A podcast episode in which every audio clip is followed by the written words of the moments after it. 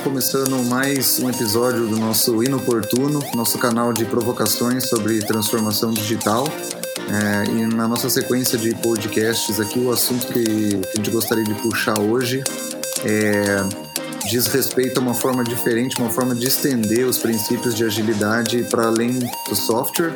Algumas pessoas conhecem esse termo como adhocracy, em português a gente chama de adocracia, e eu tô aqui com, com os meus colegas, vou pedir para cada um deles se apresentarem e a gente mergulha um pouco mais e debate um pouco sobre esses temas aí. Fala pessoal, sou o Heron, tudo bem com vocês? Beleza, pessoal. Aqui é o Fante, tudo jóia? Tudo bem, pessoal? Aqui é o Santina falando. Oi, pessoal, aqui é o Mauro. E o Gilson, que começou fazendo a abertura e esqueceu de falar o nome dele.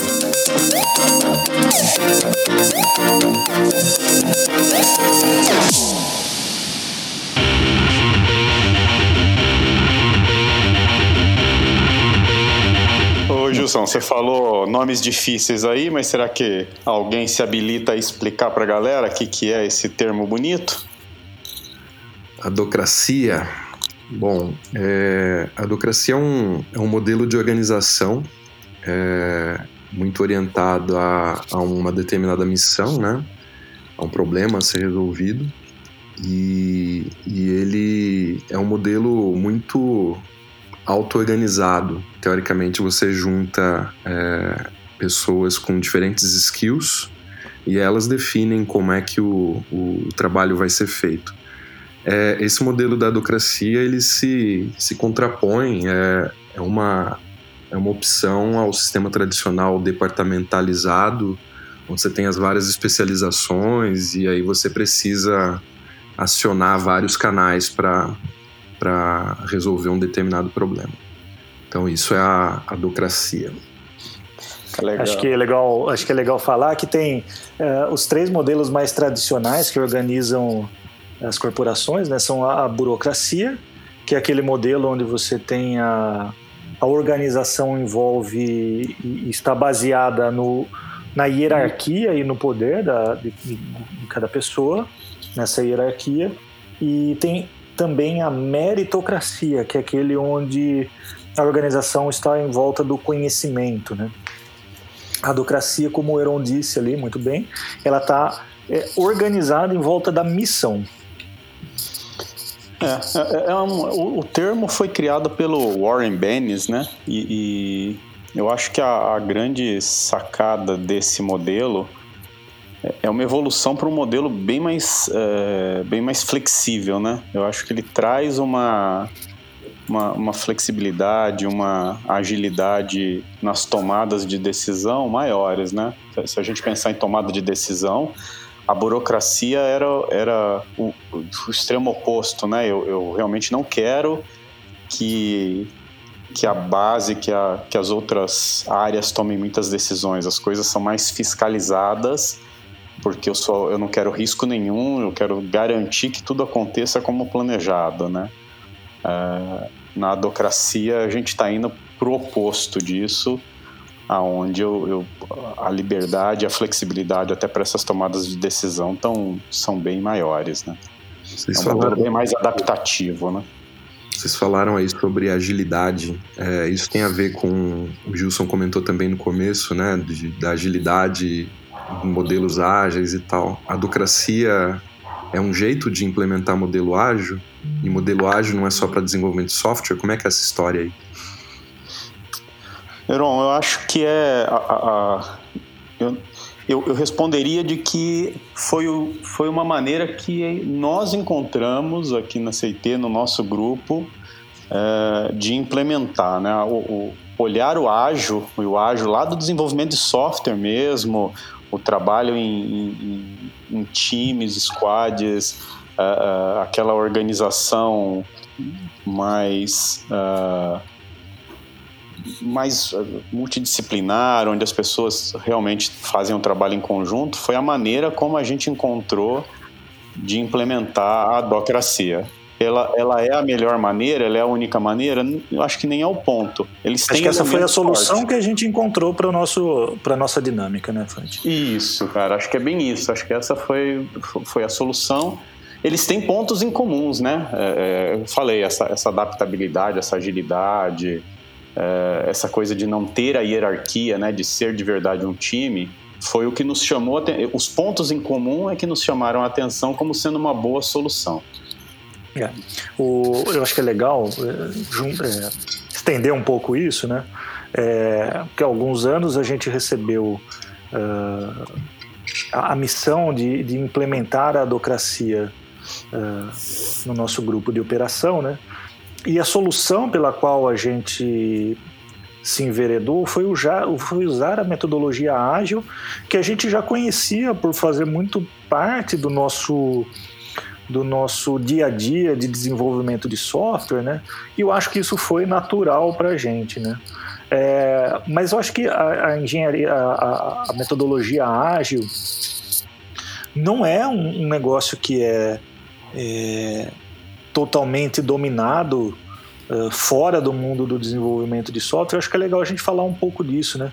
Que a gente começou a falar de adocracia Uh, e o uso da metodologia ágil, basicamente o Scrum, a gente usa para ser o nosso framework de engenharia social, uh, que fez a gente implementar a, a, a, a, adocracia, no nosso caso, com grande sucesso. Né? A gente não tem aqui a intenção de dar a fórmula mágica, nem receita de bolo sobre isso, isso foi o modelo que funcionou para a gente. Né? Acho que o que onde as duas coisas se encontram bastante, aí os dois termos se encontram bastante e, e para a gente foi uma uma adoção até natural é no fato de ao invés de você ter atribuição de, de tarefas, né? Assim, uma, essa tarefa faz mais sentido para essa pessoa, essa outra tarefa faz mais sentido para essa, essa outra pessoa, encarar a lista de de tarefas a fazeres, desafios como algo comum, como um backlog, né? como o Ágil prega, e, e a gente trabalhar com autoatribuição, né? Então cada um se conecta no assunto que acha que é mais que faz mais sentido, que é mais relevante.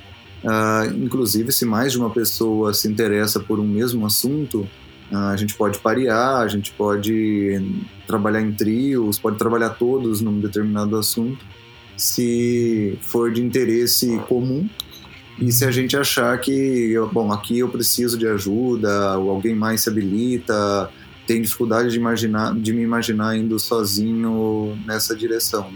Então acho que essa puxar tarefas é, foi para a gente um, que causou um link natural entre a docracia e o ágil. Ah, e acho que é, é legal isso que você falou, né, Gilson? Porque acho que entra num, num próximo ponto bacana aí, que é o como é que a gente como é que a gente quebrou a hierarquia, né? Porque também a, não nascemos desse jeito, né? É, eu acho que o Santiago comentou aí, a gente recebeu a missão de trabalhar dessa forma, como é que a gente trabalha sem hierarquia. Né? E, e acho que esse era o grande objetivo, como é que a gente quebra verdadeiramente, genuinamente a hierarquia, porque é muito fácil chegar e falar, não, não tem mais chefe. Né? Sair, ou cada um cuida de um assunto e ninguém se mete no assunto do outro, ou você acaba, acaba tendo alguém querendo organizar isso tudo, né? Como é que... É, acho que esse foi o grande desafio, acho que esse foi o grande desafio nosso nesse início de, de definição de como seria esse modelo, né, Fante? É, a gente sempre veio acostumado com o um modelo hierárquico, acho, acho que menos com a burocracia, mas muito é, baseado, a nossa estrutura baseada na meritocracia, né? Mas o que a gente fez foi, primeiro, desenhar alguma coisa que quebrasse a hierarquia, né? Então, a, só, só para traduzir um pouco aqui, talvez, nós somos um conjunto de cinco executivos uh, responsáveis por uma unidade de crescimento da, da nossa empresa, da CIT, e e essa unidade de crescimento ela tem uma série de contratos, uma série de clientes. Né? Como é que a gente faria isso? Como é que a gente pensou em fazer isso? Para quê?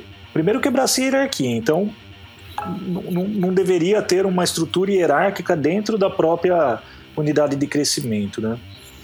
Depois, o que, que a gente pode fazer para eu não pegar simplesmente uh, conjuntos desses clientes ou alguns desses clientes e dividir dentro da unidade de crescimento e dar um, um uma carteira para cada um. um. de nós. Que, que não seria, né, Gil? O, o, Santini, isso já não seria bem o que a gente queria, né? Porque eu, não de novo, seria, né? dividindo tô... e criando subunidades e não uma Subunidades que na verdade seriam silos, né? Exato. Exatamente, né? Então a gente não queria fazer isso, né? Como é que a gente uh, fez né, desde o início para que isso não acontecesse, né? Bom, então essas foram as duas uh, as duas premissas que a gente pregou lá na parede e falou: isso aqui a gente não vai quebrar, não, nós não vamos quebrar. A gente não vai ter uma estrutura hierárquica e a gente não vai uh, quebrar a unidade em subunidades para criar novos silos. Né?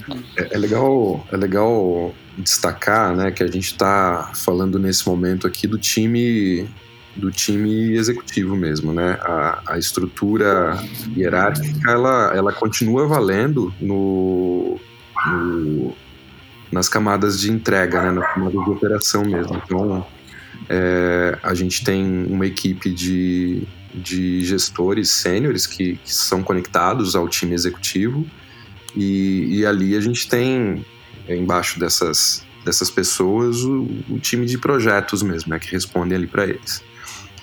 É, a, a, a squad, né, a gente chama da, da squad executiva aqui, é, foi criada bem com essas duas premissas que o Santina comentou, né, de um respeitar é, horizontalidade e tomar as decisões em conjunto e, e a segunda era era o que mesmo? Esqueci. Esqueceu. Não quebrar em subunidades. Não quebrar né? em subunidades, né? Não ter os. Não, não, não fingir que está trabalhando sem hierarquia só porque cada um pegou um pedacinho para si, né? É, a gente queria, a gente queria que, que o conceito da advocacia acontecesse na linha de tomada em decisões em conjunto, de, de que a inteligência coletiva fosse maior do que as inteligências somadas, né? Acho que esse era o, o, o grande desafio. E aí é que para mim foi nesse momento que a gente começou a, a, pensar no ágil, porque veio muito natural, né? Todos nós tínhamos trabalhado com isso, todos nós é, conhecíamos isso do dia a dia de desenvolvimento de software. Falou, cara, no fundo o que a gente está é. procurando é o que a gente cobra dos nossos times de desenvolvimento que eles façam, né? Isso. Bom, é isso. Vamos, vamos falar um pouco então de como é que a gente fez isso? Boa! Bom, e como é que isso funciona?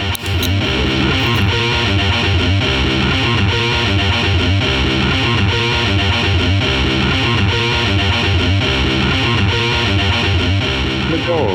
Acho que é legal falar que é, o primeiro passo aí, né, no fundo, para você fazer um experimento como esse, e que de certa forma é bem disruptivo, é, você precisa ter uma abertura na organização mesmo, né, para experimentar esse modelo diferente e tal. E quando, quando na companhia é, a, a CIT decidiu ter unidades de crescimento, ou growth units, é, uma, uma grande autonomia foi dada para cada growth unit para que se definisse como é que elas queriam se organizar, né? No nosso caso, a gente escolheu esse modelo, existem outras growth units que, que continuam organizadas num, num, num, modelo mais tradicional, né? Ou testando outros modelos, né, Aaron? Tem, cada um tá lá tentando testar o seu modelo também, né? Existem modelos onde cada pessoa está focada na sua área de expertise, né? Ou seja, tem o, o a pessoa que está mais voltada a desenvolvimento de negócio, tem pessoa que está mais voltada à gestão técnica, tem, tem o papel é, de especialista de transformação. Então, em, em, algumas organizações a gente tem esses papéis bem definidos, né?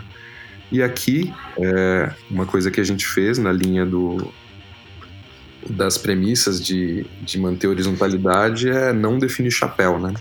Então, todo mundo faz de tudo um pouco, né? É, o, o Heron, deixa, deixa, eu, deixa eu só, só voltar aqui, Santina, rapidinho, que o Heron falou um negócio legal que eu acho que vale a pena ele, ele comentar, né? É, é, que a gente falou dessa história das especialidades, né? Em outras unidades, as pessoas pegaram aonde era mais especialista ou que conhecia mais, pôs esse chapéu e, e, e usa isso para potencializar, né? É, é, acho que é legal comentar e fazer a, a real associação com, com o ágil, porque não significa que, a, que entre nós nós tenhamos o mesmo perfil, né? A gente também tem nossas especialidades, nossos conhecimentos. É, eu acho que é legal mostrar como é que a gente usa isso no nosso dia a dia, assim, sem perder a, a, especialização de cada um, mas sem ter que falar esse assunto é só do Fante, esse é assunto só, é só do sim. Santina, né? Isso que eu ia propor, né? Vamos, acho que era, seria legal a gente falar um pouco de como funciona o nosso dia a dia, né? Como é que a gente se planeja semanalmente, é, como é que a gente sabe quais as atividades estão sendo executadas e o que é preciso fazer para a gente poder fazer essa divisão, né? Acho que seria Boa. legal agora, viu, Fante? É, chamar o Gilson um pouco para conversa, porque o Gilson é um cara que ele fala muito bom e buzina o dia inteiro, né? Na que a gente liga esse gravador ele do não... podcast, ele para de falar. É, ele não para de falar que a gente tá rodando ágil errado, que tem que rodar certo, e na hora de explicar como é que tem que rodar, cara, fica quieto. Ah lá, menino. é, galera, acho que hum, se a gente for resgatar, né, com, como a gente começou, e eu acho que é fundamental, né? A gente fala bastante da agilidade, mas a gente traz muito do do Lean, né, com, com a gente aí. E acho que uma das primeiras coisas que a gente tentou fazer foi garantir que o trabalho estava visível para todos, né? É, no começo, antes de, foi, foi até rápido esse, esse movimento, né? Eu trazer essa ferramenta, mas no começo a gente tinha a sensação de, pô, como é que a gente vai saber cada um o que o outro está fazendo para saber se é a melhor hora de conversar sobre determinado assunto, puxar alguém para o assunto que eu estou tocando ou não. E aí rapidamente a gente instituiu o Kanban como nossa forma, nosso modelo de, de trabalho, nosso ferramental de trabalho. Né? A gente usa a ferramenta digital para isso, para facilitar, inclusive, porque não necessariamente a gente já está presencialmente juntos e, e foi no fundo foi até oportuno, porque agora a gente está se beneficiando cada vez mais disso. Pois é. Parece Mas... que a rotina não alterou, né, Gilson? Pois é, pois é. E, e aí acho que é organizar as nossas tarefas num, num board único, criar o backlog do ágil, criar a visão dos estados, criar a, essa é, naturalidade de, das transições de, de cards aí, ajudou bastante. Acho que foi um bom é, pontapé inicial, né? E aí começar a implantar a governança, né? Dá um exemplo de atividade que a gente tem nesse board aí, cara. É, que tipo de história a gente trata no nosso backlog? Quando a gente vai iniciar um engajamento com um cliente, por exemplo, se a gente vai começar por algum exercício de um planejamento estratégico, se a gente vai começar por algum exercício de experimentação, uma, uma inception, é, esse é o tipo de atividade que a gente compartilha nesse board. Né? É, possivelmente é dois ou mais de nós conectados em cada um desses, desses cards. Então a gente tem coisas dessa granularidade, mas a gente tem coisas mais da nossa organização no dia a dia, né? Então quem vai olhar para o controle financeiro da nossa unidade, quem vai olhar para para staffing de, um, de, uma determinada staffing para assuntos relacionados é, às pessoas, né? Acho legal Lembra que assim, a, só para dar um, uhum, um Fante, desculpa, só, uhum. só queria dar uma, uma mais uma overview aqui, né? Mais uma visão geral que a gente, além de ter a responsabilidade para com os nossos clientes nas, nas, nos engajamentos de transformação e de entrega de valor, a gente também tem uma unidade para dentro de casa que tem cerca de 250 pessoas, né? E isso demanda é, um, um, trabalho tanto interno relacionado à carreira das pessoas, uh, questões mais burocráticas. É, eu, eu, ia falar bem isso, né? Eu ia falar isso, né? Assim, no fundo, o, o Gilson está falando assim, mas o, o, board, ele, ele é, a, a, parte de quem vai fazer isso, inclusive, né? Poxa, quem vai cuidar do financeiro, ela, ela é uma última etapa, né? A gente começa realmente vendo, cara, o que, que a gente precisa fazer.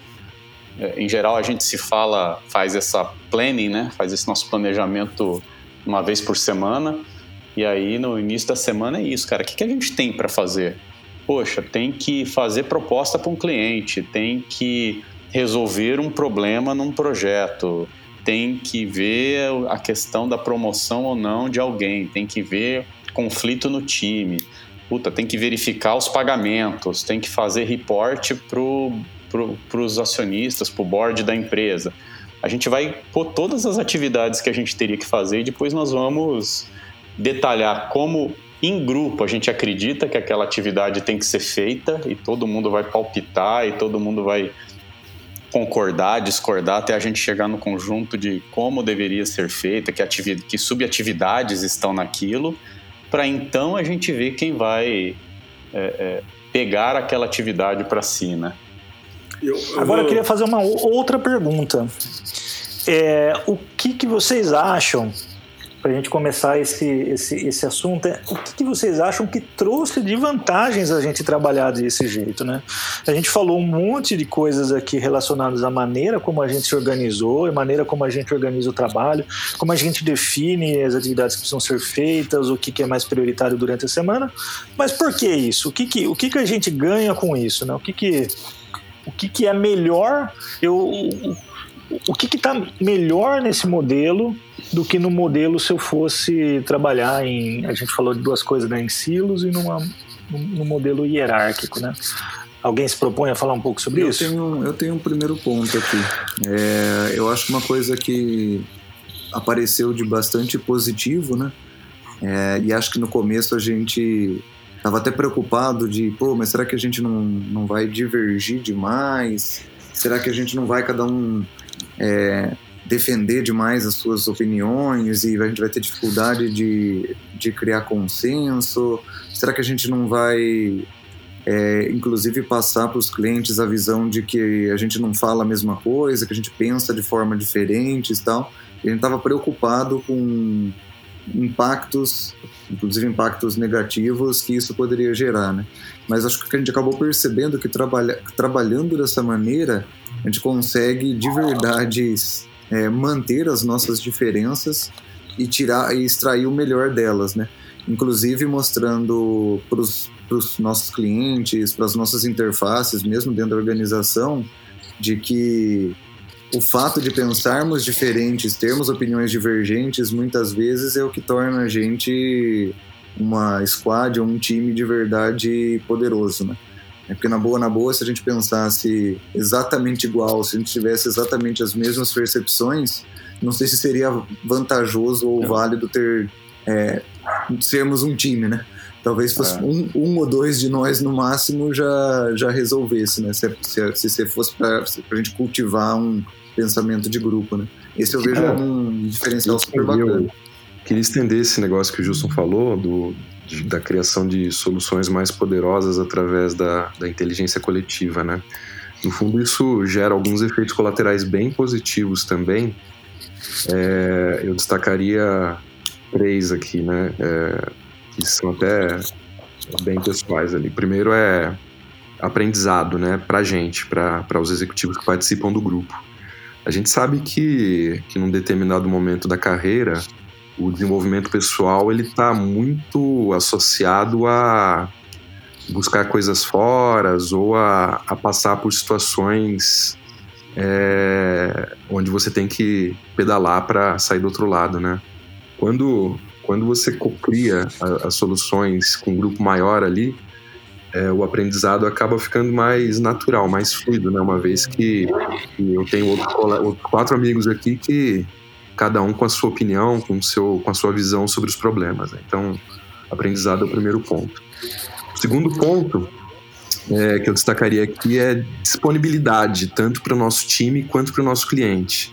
Como está todo mundo conectado a tudo, é, alguém que precisa da gente não depende necessariamente da agenda de um de nós só, né? Ah, isso aqui eu só resolvo com o Heron. Não. Tem outras quatro pessoas que também podem ajudar a resolver o problema, né? Então, é, não tem mais é, agenda para qual pelo menos um de nós não está disponível. Isso é reconhecido tanto pela nossa equipe quanto pelos clientes, né? A gente não, não tem problema em agendar reuniões, por exemplo.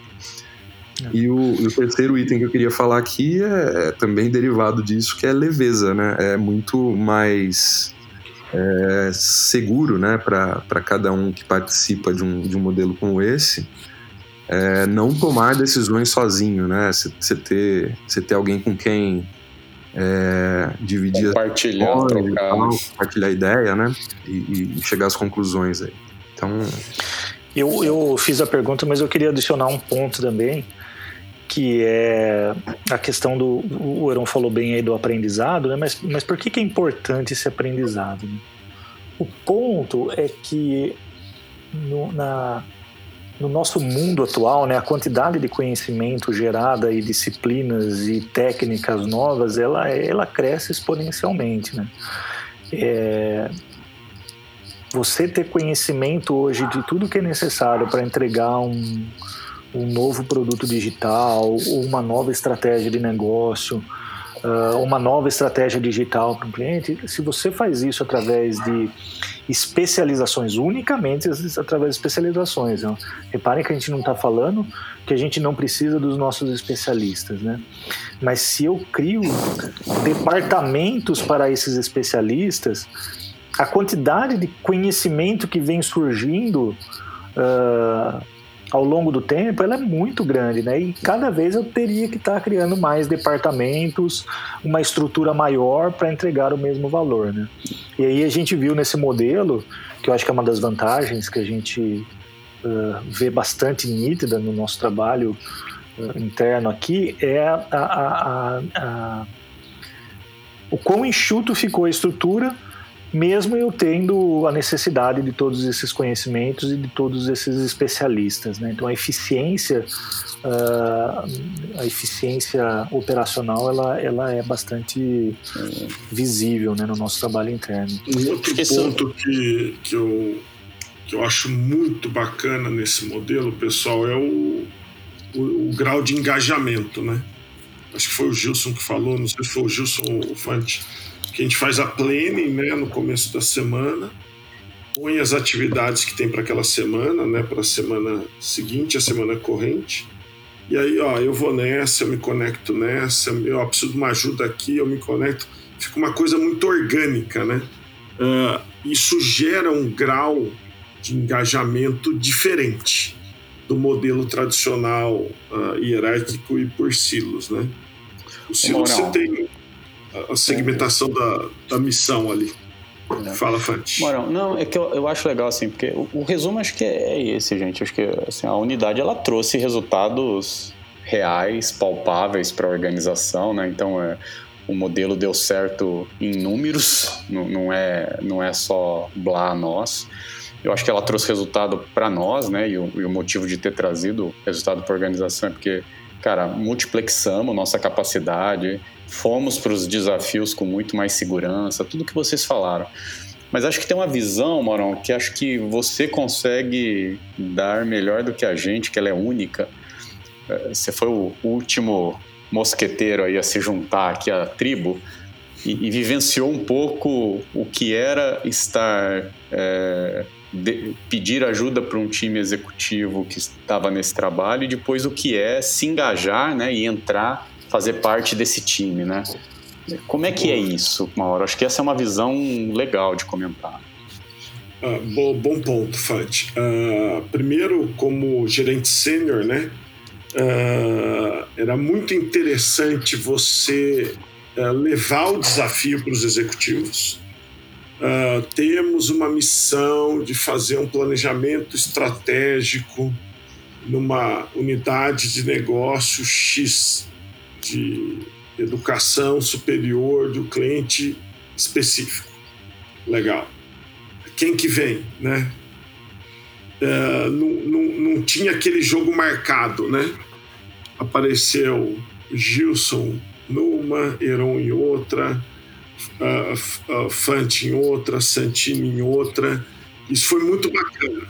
Isso foi muito bacana. Acho que até o, o, o time da operação ficou meio, opa, tem um negócio diferente rolando aí. Essa foi a primeira experiência, primeiro aprendizado, né? A gente pediu uma ajuda, essa ajuda ela vinha de quatro fontes, né? Não vinha um, um cavaleiro, o um especialista, o sniper, né? Ela vinha de quatro fontes. Um dia vem um, outro dia aí toca meio, toca o outro. Desenhou-se esse planejamento, essa estratégia, foi muito bacana isso. E o outro ponto que aí eu achei, aí já, já falei presencialmente já com vocês, ou achei sensacional foi a estratégia que vocês fizeram de descer esse modelo de negócio, né? esse, esse modelo de trabalho para os seniors, né? E o dia mais emblemático para mim, eu posso falar no nome de vários, porque eu troquei figurinhas com vários e a opinião foi a mesma, né? Foi uma reunião que a gente teve no, no nosso prédio, no Prisma, né? Sobre um rebalance de seniors, né? Uh, rebalance, basicamente, os seniors eles estavam divididos por silos, né? Cada um tinha, era, vamos dizer assim, dono de um contrato, tinha um, dois seniors, né? num contrato, dependendo do tamanho do desafio, né? E aí se juntou esse grupo de pessoas, era mais ou menos 18 pessoas, se colocou todos os contratos na mesa e as futuras oportunidades, e eles tinham a opção de, escolher com que queria trabalhar, né? Que aí tem a ver com propósito, né? Conexões mais profundas, valores e princípios, né? Isso foi uma coisa que eu lembro que no primeiro momento, ó, eu tenho esse, esse poder mesmo, né? Thanos, eu posso no estalar do dedo escolher com que cliente eu quero trabalhar dessa, desse leque, né? E aí vocês fizeram uma introdução que foi matadora uh, do modelo de trabalho que vocês estavam descendo, né, para o time de sênior e criando squads seniors com grupos de contrato por afinidade de pessoas e de negócio, né? De business, né? Isso foi, assim, eu diria que foi um divisor de águas, tá? Eu posso falar em nome de vários ali que foi esse momento que eles tiveram certeza que é, é nessa unidade que quer se desenvolver, quer continuar trabalhando. E agora eu estou do outro lado, né? Uh, vocês me puxaram aí, né? Uh, e agora eu estou exercendo essa função com eles, né?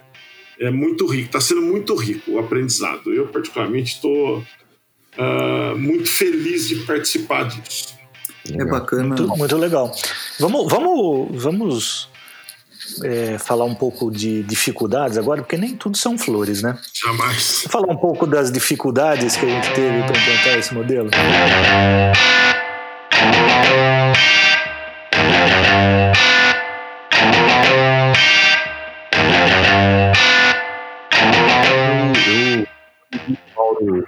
comentando ali e fiquei pensando em quem está ouvindo isso agora, né?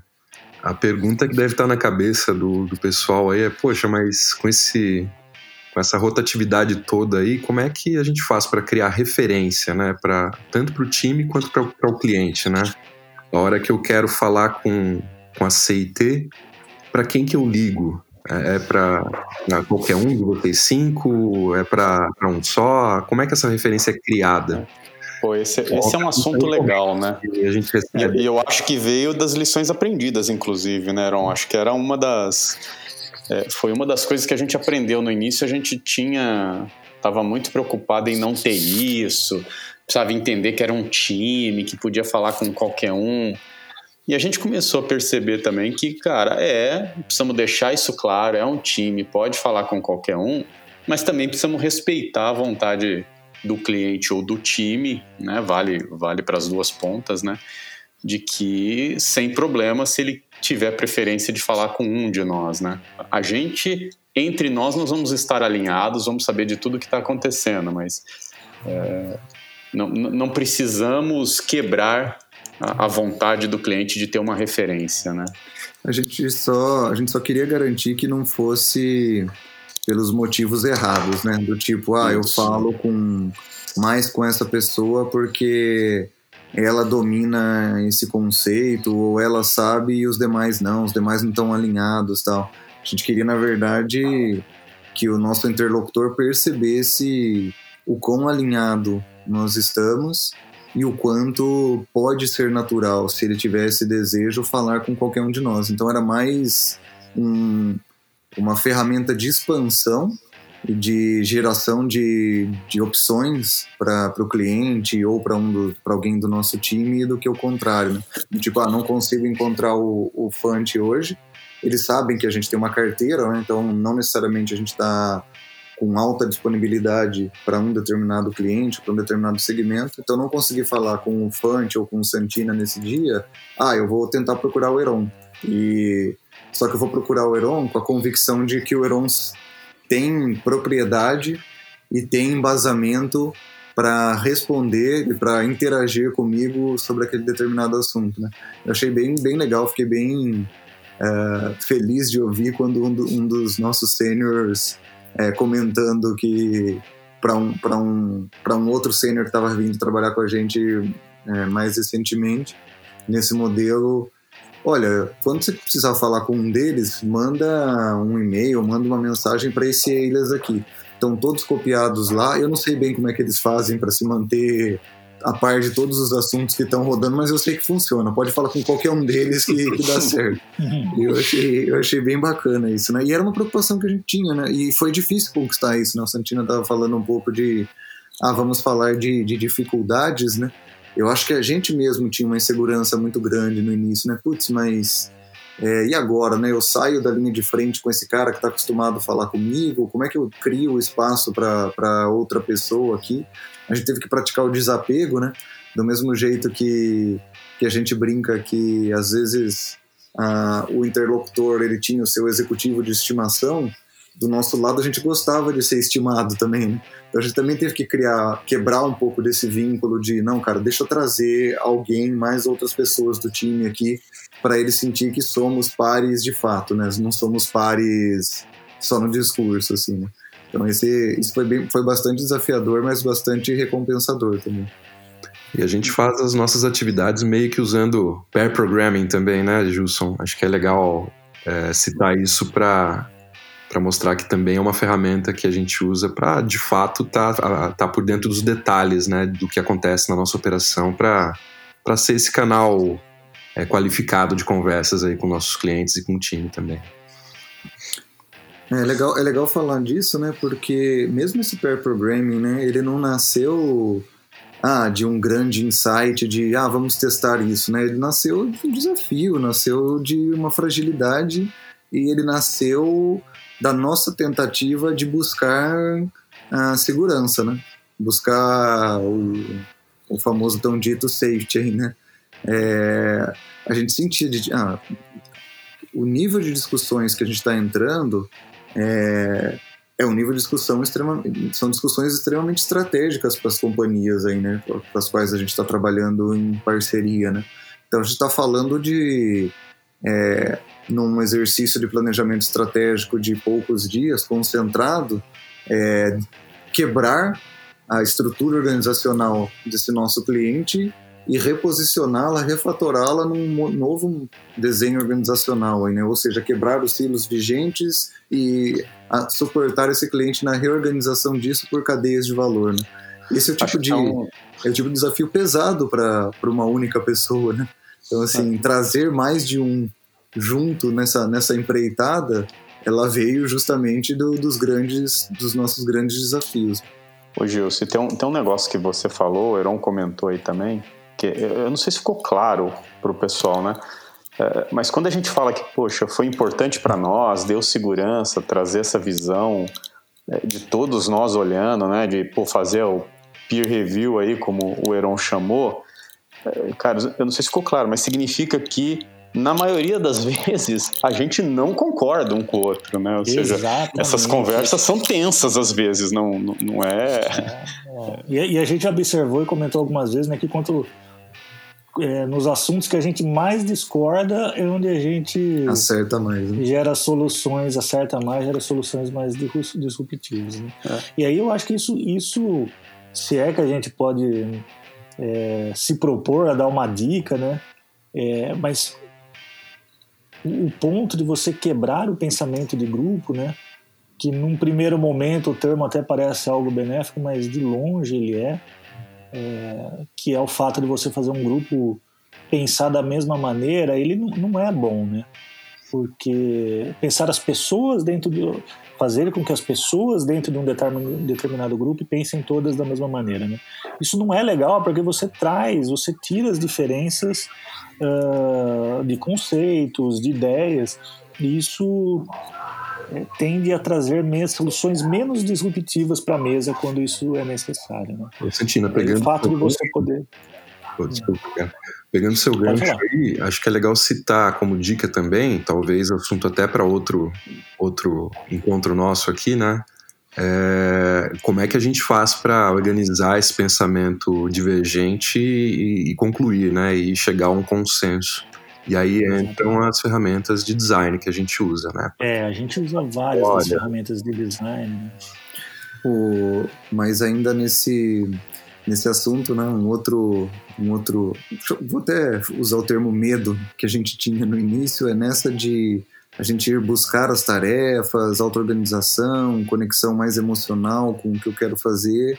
A gente não corre o risco das tarefas é, onde o, o, nível de desafio é muito grande e o nível de recompensa talvez num primeiro momento não pareça condizente com o nível de desafio, a gente não corre o risco dessas ficarem esquecidas nesse board ou nessa ferramenta de trabalho. Né? E, e, é engraçado como a gente não precisou dar uma solução para isso, né? A gente, a gente percebeu que, cara, essa aí é difícil, mas a gente precisa encarar, né? Então, é prioridade, é a da vez. Ah, eu, eu, eu pego, vai, alguém vem comigo nessa aí e a gente, e a gente encara essa por maior, mais, por, é, maior que seja a bronca, digamos, né? É... E eu acho que é onde, é onde o ágil ajudou, né, Gilson? O, o, o fato da gente colocar no Kanban ir lá e falar, cara, é, essa atividade precisa ser feita essa semana, não adianta. E, então, assim, precisamos fazer, alguém tem que fazer, nem que seja os quatro vão ter que fazer, mas a atividade precisa ser feita, né? É, acho que isso nos ajudou muito na, a organizar e a não deixar esse tipo de atividade ficar para trás, né? Isso trouxe mais um, isso trouxe mais um desdobramento, né, que eu achei extremamente bacana aí, né? Que é muitas vezes nos faltava o skill, né? Então nosso, o nosso talvez a nossa primeira reação de putz, essa é o tipo de atividade que em outras situações a gente evitaria se pudesse, mas ela é da vez, a gente vai ter que é, encará-la. É, muitas vezes esse desconforto vinha porque, bom, ela é muito sobre um assunto que a gente não domina, ou na perspectiva de negócio, ou mesmo na perspectiva organizacional, estratégica. Né? E isso fez com que um ou mais de nós pulasse na frente para estudar, para fortalecer aquele conhecimento, para trazer para dentro da unidade aquele conhecimento. Né? E depois de dominado, a gente acabava nas nossas N, N agendas em comum repartindo isso. Né? Isso eu achei bem, bem bacana. A gente continua tendo um pouco de, cara, esse assunto aqui plataforma. Talvez quem mais está dominando esse assunto nesse, num, dado momento é, sei lá, Santina e, e Fante, por exemplo, ou Heron e Fante. Mas, cara, eu sei falar também. De, de tanto a gente dividir agendas é, com, com quem domina um assunto, a gente consegue falar com, com segurança a respeito. Né? Então a gente acabou montando é, como efeito colateral, uma máquina de trazer conhecimento para dentro da squad, né?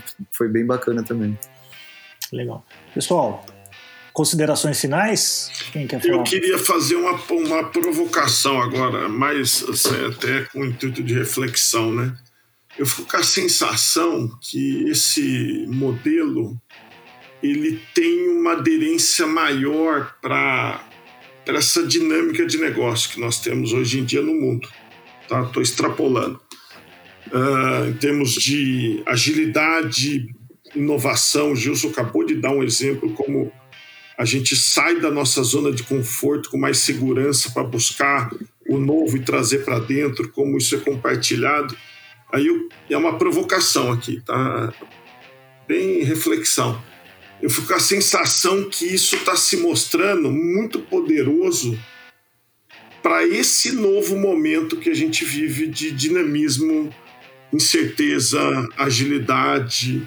Uh, e eu queria ouvir um pouco de vocês aí, o que, que vocês acham? Essa é quase filosofal.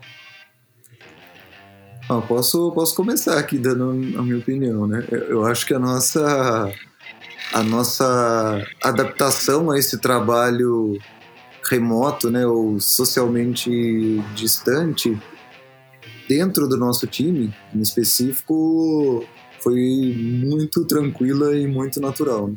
Como a gente já tinha ferramentas onde a gente compartilhava todo esse conhecimento, a gente já estava meio que habituado a, bom, a gente não vai conseguir estar sempre junto. A gente já fazia as nossas as nossas dailies, as nossas plannings, muitas vezes é, fisicamente distantes, né?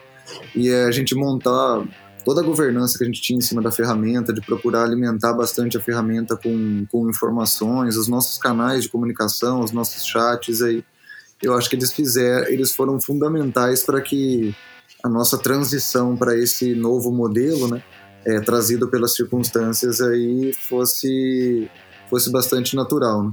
E no fundo a gente acabou explorando e buscando novas ferramentas, né, novas formas de, de potencializar, de melhorar, de melhorar o que a gente já tinha, mas não foi sobre criar novos hábitos, foi sobre ferramentas para melhorar a nossa produtividade, a nossa performance é, nesse novo modelo. Em momento ah, algum, eu, em momento eu, eu algum me é senti distante. Ô, Gilson, acho que é por aí. Acho que o que o Mauro comentou sobre o novo momento, é, de novo, né, assim, a gente não, existe crítica sobre as, as estruturas ou as formas de se organizar que existem. Elas são e foram importantes no seu momento. O que existiu para a gente, além desse incentivo de trabalharmos juntos, era ela não estava servindo para a gente, né? Ou seja, pensar em hierarquia ou pensar em, em dividir aí os clientes em grupo e tudo mais, não atendia uma necessidade. trazia receio porque tinha desafios que, cara, uma pessoa só não tinha conhecimento para para aquele desafio todo. É, tinha problemas, porque sempre vai ter uma atividade, uma área, um assunto que ninguém quer é, fazer. Então, assim, aquilo não estava atendendo. Então, pelo menos para a gente, para os desafios, e aí, Mauro, talvez concorde com você, porque eu acho que o desafio que a gente viveu é, é bem perto do que acho que a maioria das empresas e das pessoas estão vivendo hoje, né, desse excesso de conhecimento, dessa insegurança de como fazer, para a gente é, caiu como uma luva. Acho que minha visão é, além das piadinhas do Gilson, eu aprendi pra caramba podendo podendo estar tá nessa, nessa situação de compartilhar, né? Lógico que as piadinhas foram bem importantes, mas o resto também foi. É, o, o, ponto do aprendizado, eu acho que ele é fundamental, né? Eu acho que eu, eu, eu falei isso ali atrás, em, em outro momento, mas a quantidade de conhecimento que a gente precisa, ela é, ela é muito grande, né? E, e, não é só mais sobre saber o que você. É que eu acho que é uma coisa importante é com relação ao conhecimento que a gente precisa, né? Ele é exponencialmente, ele tem exponencialmente crescido ao longo do tempo e a gente nem sabe as coisas que a gente deveria saber ou coisas, a gente não sabe de coisas que existem que seriam úteis ao nosso trabalho. A gente não sabe o que precisa saber. Não sabe o que precisa saber. E o nosso trabalho em squad, ele é bom uh, por causa disso, né? Alguém se interessa por um assunto que acha que é útil, traz para o grupo, a gente começa a trabalhar como parceiro em algum assunto e, e de repente aquele assunto ele já está dominado por um grupo maior, né? Eu acho que isso é uma das grandes vantagens desse modelo em equipe. Diria que o, o modelo em si é um modelo muito adequado à realidade que a gente vive, né? É, não só dentro da, da TIT, que é uma empresa que está em constante transformação, mas também com relação à perspectiva externa, né, os nossos clientes, já que a nossa missão é transformar os clientes, né, e, e nenhum cliente é igual ao outro. Então, como é que você cria uma máquina que rapidamente se adapta a essas mudanças e consegue entregar valor é, usando o, conhecimento do, do grupo que está na mesa para para fazer a, a, coisa acontecer da forma mais lisa e mais rápido possível, né? No fundo, no fundo, é, como a gente falou lá no começo, né, é a, a tradução do, do manifesto ágil para os negócios, né, a agilidade nos negócios que a gente está falando aqui. Está falando de indivíduos e interações mais do que processo ferramentas, está falando de entregar valor é, ao invés de entregar documento, né? Aí eu estou trocando software por valor, numa tradução livre aqui é, sobre colaborar com o cliente ao invés de ficar negociando contratos e tal. e sobre reagir, responder a mudanças, né? Mais do que seguir o plano. Então é, é business agility mesmo. Legal. Muito bom, hein? Acho que temos Muito bom. um programinha. Acho que é isso. Formou? Formou, né? Formou. Formou. Deu, acho que deu. Deu, um né? Ah, mas tem um negocinho aqui que sempre tem a pegadinha. Ah lá. Gilson. Ah. E um livro pra gente ler sobre isso, cara? Fast Forward. Fast Forward. Fast Forward. Fast Forward. Mas eu acho que tem mais tem mais livros bacanas aí. Se a gente pensar um é. pouco mais, dá pra. Ô, Santina, você leu um bacana sobre teoria de grupos, hein, cara? Pensamento de grupo. Você lembra o nome desse? Originais, chama o livro. Originais, muito bom. Acho que esse Parece nome de série do Netflix, isso aí, cara. Sério que você achou um livro com esse nome? Ah, é um best-seller, inclusive. O que mais? Mais algum livro? Acho que tá Não. tá bom, né? Dois tá bom, livros, tá dois livros, dois parece, livros. parece bom já, né? Até o próximo podcast. Tá ótimo. Fechou. Formou? Fechou? Formou. Fechou, gente. Valeu, gente. Valeu. Obrigado.